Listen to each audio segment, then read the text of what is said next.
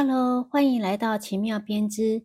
我是喜欢分享的诗雨，这是提供编织相关知识、技能的节目，让有编织梦的你可以无压力、既有趣的享受收听时间。最近啊，天气真的是忽冷忽热的，是很容易感冒的季节，请大家要注意自己的身体。最好呢，就是采取洋葱式的穿法哦，这样子既可以适合室内跟室外这个温差很大的气候。相信听过上一集之后，呃，大家应该都知道什么要选择什么样的工具来做编织的开始了。那到了手艺行呢，老板会问：“哎，请问你要几号啊？尺寸是多少？”哎，这是啥？他是在选衣服吗？现场一看，大大小小、粗细都不同耶！啊，这是要怎么选呢？是摩斯密码吗？没错哦，每种工具呢都有不同的尺寸标准。尺寸的标准就有美国、英国、日本或大陆等等的。那尺寸的标示呢也会有两种方式，一个是号码，另外一个是几毫米、几 mm。而且呢，不同。标准相同号码，那尺寸也不一定相同哦。这个在网络上呢会有很多的对照表，我也会放一些链接在资讯栏里面。所以呢，在购买前一定要先知道自己要用哪一种尺寸。对初学者来说啊，你就看你喜欢的那一件书上或教室建议的使用的线材，用哪一种尺寸的针哦。提醒一下，比较容易搞混的是。第一个，去清楚数字代表的意义。以日本针号来说，有时候你会看到八这个数字，你要再看清楚一点，是 number 八还是八 mm，也就是是八号针还是八 mm 的尺寸哦。那八号针的话，它其实只有四点五 mm 的粗细。第二种比较容易搞混的呢，是哪一种标准的资讯？也就是我们在织图或是拿文件上提到的号码是日制 JP 还是美制 US，音质会标示是 UK。另外呢，线材上也会有相关的讯息。有时候线材或工具上没有列出标准，那我就会以厂牌或品牌去做搜寻。若是美国制的呢，那应该就会是 US 美制的标准。所以千万别搞错了哦，不然本来是织帽子的，怎么最后变成上衣了？哈哈，因为大小差太多了哦。那有没有需要其他的工具呢？底下我说明一下。我觉得呢，在学习初期一定要有的工具，第一个是记号扣，这是可以用来标示编织不同花样的时候的区段区别，或是用来做针数或段数的标示。可以帮助自己知道已经知道哪里了，方便织图对照，知道下一步应该要怎么做。那第二个呢是毛线缝针，主要是用于缠线，最后要整理织品用的哦。第三个是针号尺寸测量板，这个很实用哦，因为很多针呢，不管是半针或钩针，用久了，标示上面的号码尺寸常常可能会被磨损掉。可以用这个工具来辨认。另外呢，这个工具上呢，它也会标示不同的尺寸，例如说日制、美制或是英制。所以呢，当你拿到针不确定它是哪一种标准的时候，你一套上去就会知道喽。那第四个是熨斗，这个很重要。做完的织品呢，一定要记得整形。有整形，你的织品的颜值就提升上来喽。之前呢，有人就形容每整趟可能是一百块，整趟后呢，马上提升成三千块哦。熨烫的时候要离织品一公分，主要是用蒸汽的热气去整形。这个时候你可以顺便调整一下织品的线条。另外呢，这热气会让毛线的纤维软化，织品就会更加的柔软哦。其余的工具，例如挡片。这是用来避免尖端的线滑脱出来而用的，这个我觉得就不一定要买。有时候我会用橡皮筋在半针的尖端转几圈套入，让它不会松脱就好。这样不仅可以省钱，也可以消耗家中的一堆的橡皮筋。工具说完之后，那这集我们再来加码所谓的线材哦。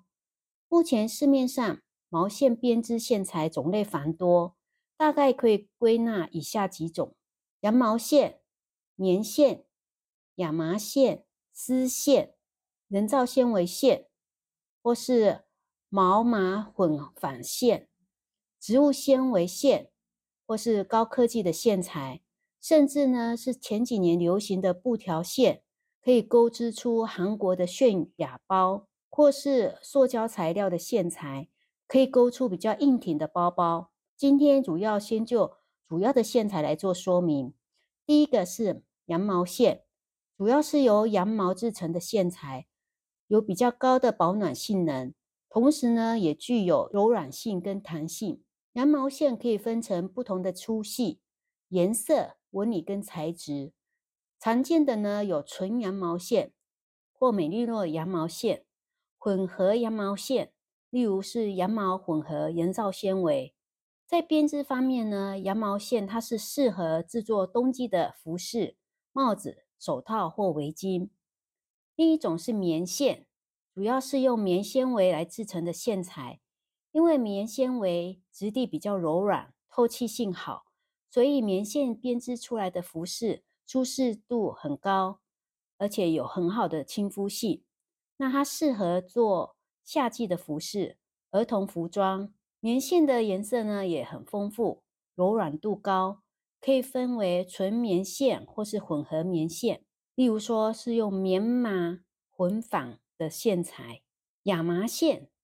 亚麻线呢是用亚麻纤维制成的线材，质地会比较坚硬，但有光泽。质感好，编织出来的服装呢会有自然粗犷的风格。亚麻线适合用来制作较厚重的衣服、配件、外套或围巾。另一种是丝线，它是用蚕丝或其他昆虫的分泌物制成的线材。丝线具有光泽性、柔顺、质感高雅的特性，但呢相对会比较脆弱。丝线呢也分成真丝线。或人造丝线，真丝线质地比较细，柔软度高，适合制作精致的衣服配件。那人造丝线呢，比较坚韧，而且不易断裂。那人造纤维线是指用化学合成的人造纤维制成的线材，如聚酯纤维、尼龙纤维等。人造纤维线呢，具有柔软度高、防皱、易保养的优点。常拥有丰富的颜色跟纹理，适合制作多种的服饰跟配件。棉锦线是由羊毛跟丝线混纺而成的线材，织出来的物品既保暖又兼具高贵的质感，是一个高端的线材。毛麻混纺线是由毛线跟亚麻纤维混纺而成的线材，兼具羊毛跟亚麻的特性。质地柔软，透气性佳，且具有粗犷自然的风格。毛麻混纺线适合制作春秋季节的服装跟配件。草线，草线呢是由天然的草叶编织而成的线材，具有自然跟简约的风格，可以制作出夏季的服装跟配件，例如说草编的帽子、草编包。最近呢，就非常流行的用拉菲草来编制各式各样的包包跟帽子哦。不起球的科技线材是一种针对毛线起毛球问题而开发的新型织物线材。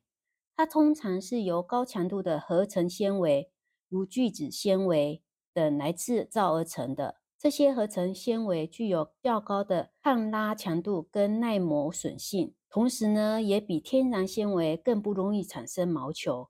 在手工毛线织物中，不起毛球的科技线材有很多的品牌。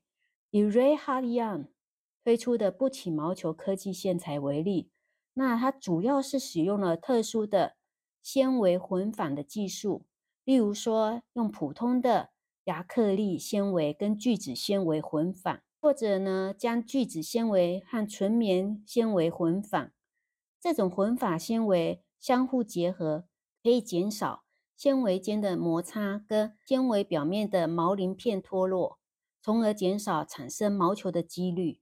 此外呢，它也对毛线进行了特殊的处理跟加工，例如说将毛线经过加压或是表面抛光等处理，使毛线的表面呢更加平滑，从而减少摩擦和纤维间的缠结，进一步。降低了毛球的产生，还注重开发新的科技线材和纤维，例如说纳米银纤维跟纳米碳纤维等。